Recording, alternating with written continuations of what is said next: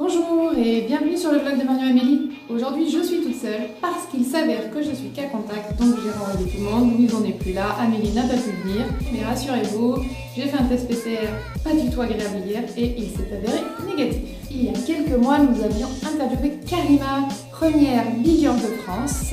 Je vous mets au-dessus de moi le lien si vous voulez revoir la vidéo. Elle nous avait parlé des origines du hip-hop en France mais aussi de la French Touch. Nous avons eu envie de découvrir comment le hip-hop a évolué et nous sommes allés à Lyon à la rencontre d'Amala Dianor. Amala Dianor est un chorégraphe au parcours à la fois hip-hop et contemporain. Et nous avons aussi rencontré Johanna Fay, issue de la culture chorégraphique hip-hop, mais actuellement co-directrice du Centre chorégraphique national de Rennes et de Bretagne. Ce qui était sympa à Lyon, c'est que nous les avons découverts sur un même projet de création et nous y avons vu beaucoup de complicité. Je leur laisse tout de suite la parole. Amala, Johanna, c'est à vous. Bonjour, je m'appelle Johanna Faye. Bonjour, je m'appelle Amala Diana et je suis chorégraphe. Tout comme Johanna Faye, volontairement laissé le temps de découvrir au fur et à mesure de l'interview. Oui, je commence déjà.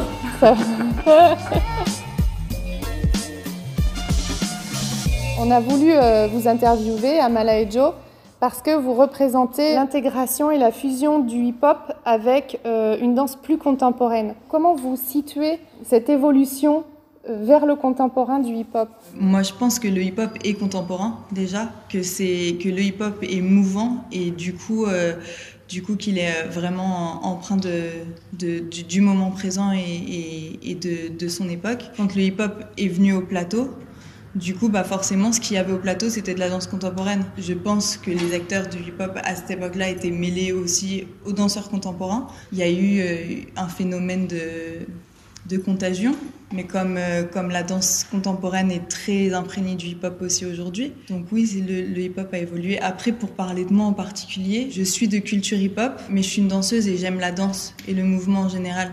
Donc ma culture, c'est ma langue, c'est euh, des choses qui m'ont construite, que je danse du classique, que je danse euh, de la salsa, euh, du flamenco, je reste de culture hip-hop en fait.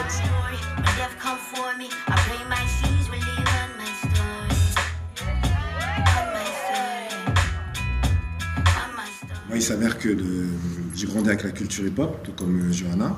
Et l'idée pour moi, c'était à chaque fois de, euh, faire évoluer ma danse à travers euh, bah, les cercles, les battles, les entraînements que je faisais régulièrement avec euh, mes amis. Et en parallèle, j'avais des fois des opportunités d'aller voir des spectacles de danse contemporaine où euh, effectivement il y avait des spectacles de danse contemporaine qui invitaient la danse hip-hop sur scène, mais les deux, pour le coup, euh, voyageaient ensemble mais ne se rencontraient pas dans, la, dans, dans, dans, dans, le mouvement. Et moi, euh, lorsque j'ai j'ai commencé à, apprendre la danse contemporaine, un de mes objectifs était de proposer justement à, l'image de ce que je travaillais dans la danse hip-hop, bah, une gestuelle qui euh, soit une fusion en fait de la danse hip-hop et de la danse contemporaine. Ma danse contemporaine, elle est hip-hop. Et, euh, mon hip-hop, il est euh, dans le cloud.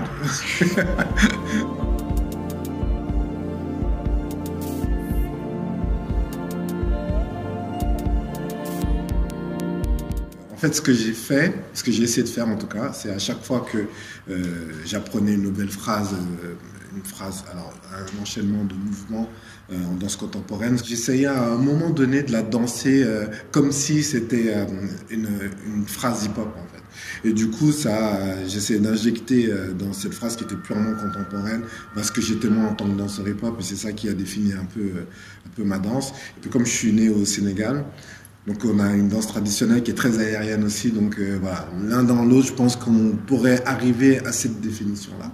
Et il y a aussi quelque chose qui est beaucoup plus intérieur et organique dans la danse contemporaine que, que de prime abord dans le hip-hop. Oui, mais sans oublier qu'il y a une réelle technique euh, contemporaine. Bien sûr. Et donc, euh, euh, si tu permets, je continue. Bien sûr.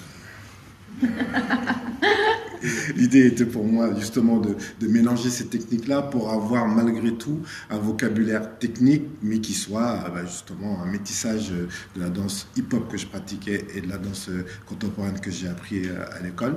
Là, je vous parle de ça, c'était il y a plus de 20 ans. Donc euh, aujourd'hui, la nouvelle génération dont fait partie euh, intègre de, naturellement c'est ce mélange d'esthétique où voilà, il, ne se posait pas ces questions-là de savoir voilà, je suis hip-hop, je vais faire la danse contemporaine, comment comment je peux m'y prendre en fait.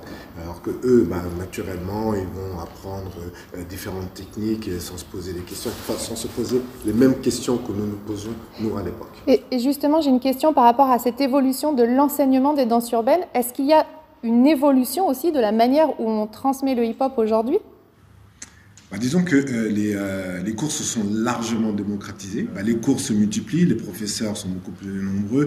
Et puis maintenant, avec tous les outils dont on dispose, bah, effectivement, il y a des, euh, des méthodes d'apprentissage et de transmission qui sont beaucoup plus répandues et structuré que nous à l'époque, parce que moi je me rappelle donner des cours, c'était folklorique. J'arrivais moi-même et puis voilà, j'avais des, des, chorégraphies que j'apprenais euh, à mes élèves et il n'y avait pas tout l'aspect pédagogique. On était là à apprendre des chorégraphies, mais c'était avant tout euh, se retrouver et de, et de danser. Mais c'était une autre approche, par exemple, lorsque j'étais euh, avec des amis en train de m'entraîner ou bien où, il s'agissait justement de mettre de la musique et puis de s'entraîner sur un mouvement, décortiquer musicalement une musique. Euh, voilà, c'est. Mais, euh, je sens que c'est très pignon. Ouais, non, mais parce que, parce que, ouais. non, mais parce que c'est ça que je trouve moi un peu, un peu délicat dans l'enseignement de, du, du hip-hop. Enfin, est-ce qu'on parle de technique hip-hop, juste de danse hip-hop, ou on parle de, de culture? Enfin, pour moi, c'est vraiment très délicat dans le sens où, où on peut faire du hip-hop et ça veut pas dire que on a compris le fond et qu'on porte l'essence. Parce qu'aujourd'hui, on peut transmettre la forme, mais l'esprit, il se capte justement dans ces moments euh, où de, vie en fait, où presque on danse pas. Pour moi, il y a, une évolution dans l'enseignement des techniques hip-hop, mais euh, mais pour moi, on rate quelque chose. Mais c'est voilà. pour moi, c'est générationnel enfin mes aînés, eux, euh, s'appliquaient à vraiment inculquer euh, cette notion que c'est une culture à part entière et il ne faut absolument pas que ça passe de mode. Les valeurs qui nous étaient transmises à l'époque. Maintenant, c'est ancré, on voit bien que ce n'est pas du tout un phénomène de mode. Euh, du coup, euh, donne un autre rapport euh, à l'enseignement pour le coup, et à la transmission. je pense que les valeurs, elles sont toujours transmises oralement, mais en fait, il y a, y a pour moi une énorme différence entre vivre les choses et les transmettre de façon orale. Eh ben, ça me fait rebondir sur la question suivante. Johanna, qu'est-ce que tu as gardé des codes et des valeurs du hip-hop dans ton parcours? Euh, le fait de, se jeter dans les choses et, euh, d'apprendre en faisant. C'est-à-dire qu'il y a quelque chose que je ne sais pas faire, bah, je vais commencer par le faire pour l'apprendre. Je ne vais pas le théoriser ou chercher où est-ce que je pourrais l'apprendre, ou en fait je vais le faire et je vais ne pas savoir le faire et puis je vais le refaire et encore le refaire. Et au final, tu te cherches en essayant, en faisant, et tu trouves ce qui te, ce qui te correspond, ce qui t'allume, et c'est mouvant, ça, ça peut t'allumer un moment, et puis euh, ensuite tu passes à autre chose. Mais, mais euh, pour moi, il y a vraiment ce rapport très frontal et brut euh, aux, choses et, à la physicalité, au, au corps, au, ouais, ouais. Je pense que j'ai gardé ça. Et toi, Amala, une valeur du hip-hop qui est que, qui, qui, que, tu, as, que tu incarnes encore aujourd'hui? C'est la paix, l'unité, euh, la joie de se retrouver et euh, l'amusement. Donc, euh, c'est moi, en fait, c'est plus ces valeurs-là que j'ai gardées et qui sont moteurs de ma façon d'être, de ma créativité. Je suis plus un danseur contemporain qu'un danseur hip-hop, mais par contre, toute ma vie, toute, toute mon énergie, toute ma philosophie, elle est hip-hop. Justement, donc là, tu es artiste associé à la Maison de la Danse. Est-ce que tu peux nous expliquer qu'est-ce que ça veut dire être artiste associé Et est-ce que ça a un impact sur la carrière d'un chorégraphe? Ben, Tout à fait. Alors, être artiste associé, c'est être invité à travailler euh, euh, pendant plusieurs années dans une euh, grande maison qui met à disposition des moyens techniques, des moyens financiers pour que les artistes puissent bah, travailler leur euh, création, montrer leur spectacle en diffusion, réfléchir aussi euh, à de nombreux projets, rencontrer euh, des, artistes, des habitants, des danseurs amateurs. En fait, c'est euh, comment un artiste peut à un moment euh, s'installer à un endroit et euh, se déployer et travailler sereinement pour pouvoir justement toucher tous les aspects qui impliquent une activité de compagnie de danse. En fait. Vous êtes en résidence avec Mathias Rassin et Johanna Fay. Qu'est-ce qui s'est décidé en premier, le trio ou l'idée? D'abord l'idée qui a invité les amis. en fait, c'est pendant le premier confinement, voilà, la première fois j'ai eu l'occasion de me poser et euh, de réfléchir un peu à voilà, ce que je voulais faire et comment les faire. Et je me suis rendu compte que j'avais envie de, euh, danser.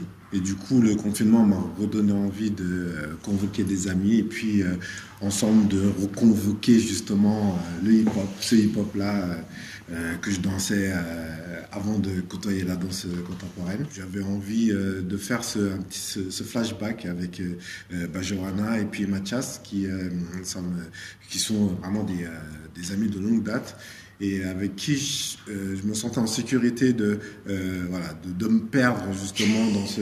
Ne rigole pas Parce que ça a été, oui, ça a été un parcours, parce que je me suis tellement investi dans la danse contemporaine que j'en ai oublié, enfin j'en ai oublié ma base en fait. Tu vois ce que tu retiens du hip-hop? C'est Peace, Love, Unity and Having Fun. Mais c'est exactement ce que nous vivons avec ouais, Mais, mais et que et que en fait il arrivait un jour en, en répétition et il nous a dit j'ai perdu mon groove les gars. Ce que tu me dis c'est que tu retiens ça, mais c'est peut-être que le contemporain est emmené dans un endroit de sériosité où justement il n'y a pas forcément cet amusement là. C'est ça qui te manque et du coup c'est ça qui est dans ton groupe. Tu oui, oui bien sûr, mais sauf qu'il arrivait à un moment où euh, par le travail, j'avais moins l'occasion de, euh, bah, de m'amuser, euh, d'aller en boîte, parce que en fait, la, euh, les boîtes de nuit, c'était l'endroit où on s'exprimait, bah où on dansait, et du coup, bah voilà, la vie faisant, tu deviens papa, tu travailles beaucoup, tu, tu, Il y a le Covid, parce que ça joue quand même. Non, mais ce qui est important, c'est que dans l'inspiration, ah, oui, c'est sûr. C'est sûr. Même pas artistique, mais juste de vie, bah, quoi. ça joue. Ah, c'est qu'à un moment, je me suis rendu compte que euh, euh, j'avais plus, j'avais plus le groove. Je, dansais, euh, mais je, gesticulais.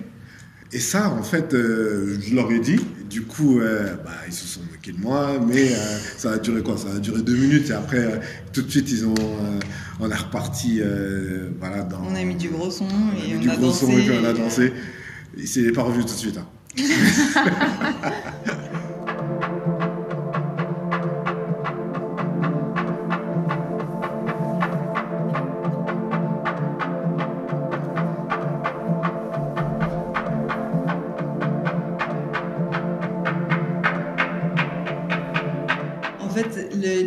un peu. Euh, Amala, Mathias et moi, on, vient tous euh, bah, du coup de la culture hip-hop et euh, de la danse hip-hop, de la technique hip-hop. Et il y a Mathias qui est resté très très fidèle à la technique hip-hop.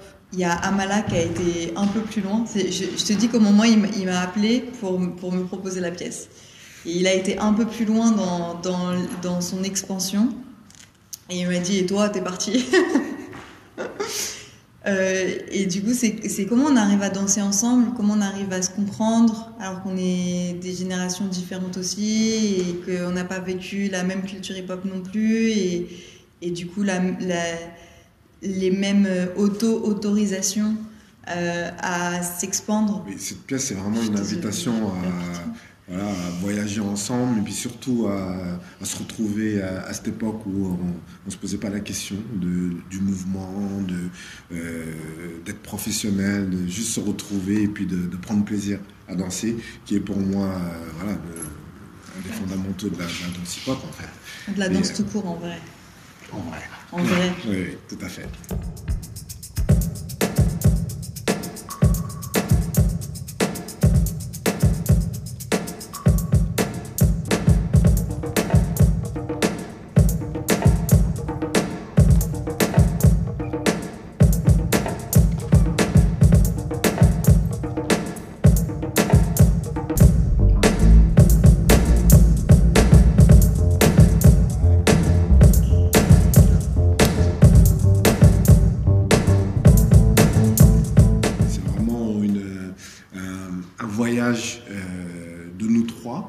Travers nos danses, à travers la danse, mais un voyage aussi intérieur, j'ai Hmm. l'impression. Ouais, c'est- c'est c'est un peu euh, pouvoir s'éloigner de notre source, y retourner pour euh, se trouver vraiment soi, entre, entre son centre et, euh, et, sa périphérie, et, euh, et ce qui nous entoure, ouais. Et, l'univers, je veux dire. et, et l'univers.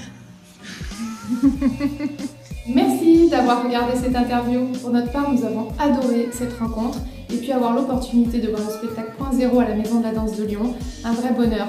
N'hésitez pas, dès que les théâtres réouvrent, à aller voir ce spectacle. Dites-nous en commentaire si vous avez aimé, mettez-nous des pouces, faites sonner la cloche et surtout, allez nous suivre sur notre compte Instagram pour découvrir les vidéos bonus. À la semaine prochaine pour aller découvrir avec nous les autres lieux que nous avons visités à Lyon.